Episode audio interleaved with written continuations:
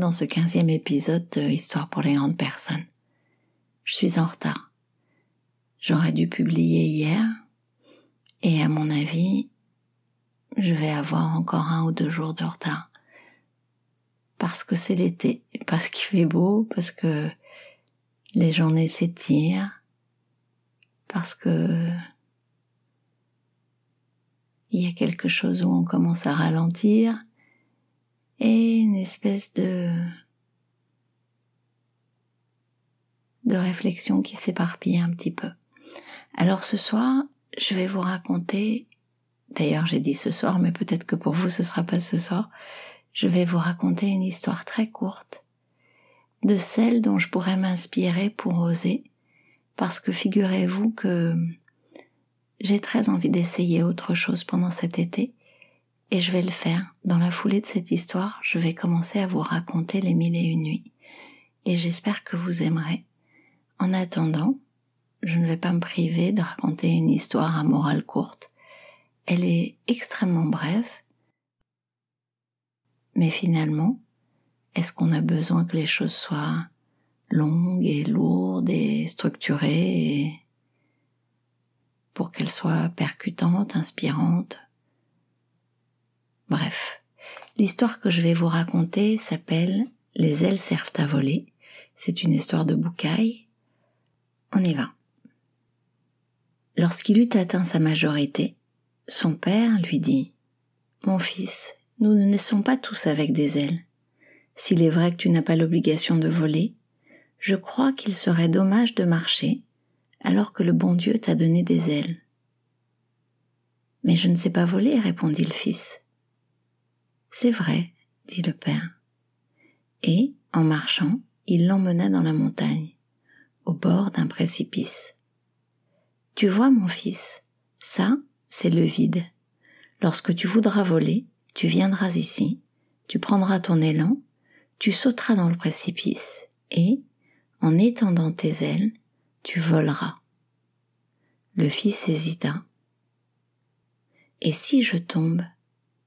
Même si tu tombes, tu ne mourras pas. Tu te feras simplement quelques égratignures qui te rendront plus fort pour le prochain essai, répondit le père. Le fils retourna voir ses amis au village, des camarades avec lesquels il avait marché toute sa vie. Ceux à l'esprit le plus étroit lui dirent Tu es fou, pourquoi faire? Ton père est totalement timbré. À quoi servirait-il de voler? Oublie donc ces bêtises. Qui a besoin de voler? Ses meilleurs amis le conseillèrent autrement. Et si c'était vrai Ne serait-ce pas dangereux? Pourquoi ne commences-tu pas en douceur? Essaie de te jeter du haut d'une échelle ou du sommet d'un arbre. Mais des cimes. Le jeune homme écouta les conseils de ceux qu'il aimait. Il monta au sommet d'un arbre et, rassemblant tout son courage, il sauta. Il déplia ses ailes, les agita dans l'air de toutes ses forces. Mais malheureusement, se précipita à terre. Avec sa grosse bosse au front, il croisa son père. Tu m'as menti, je ne peux pas voler.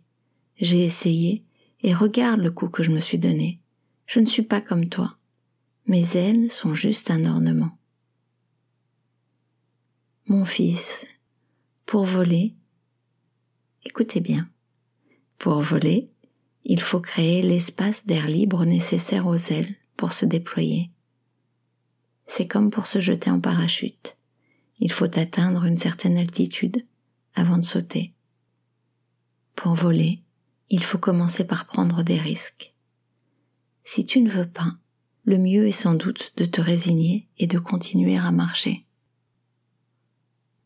Je ne comparerai pas le fait de switcher de des contes et histoires pour les grandes personnes que je vous raconte d'habitude à une série sur euh, les mille et une nuits. D'ailleurs, je pense que je continuerai pendant cet été également à, à livrer ce que je livre, mais je vais vous inviter, je vais essayer de voler et vous raconter chaque semaine un des contes des mille et une nuits, avec le plaisir de partager et le désir de vous emmener voyager un petit peu parce que c'est le moment, parce que c'est la période. Et si vous voulez ne pas louper un épisode, si vous voulez me faire plaisir, vous pouvez vous abonner, demander à être notifié, quelle que soit la plateforme sur laquelle vous écoutiez.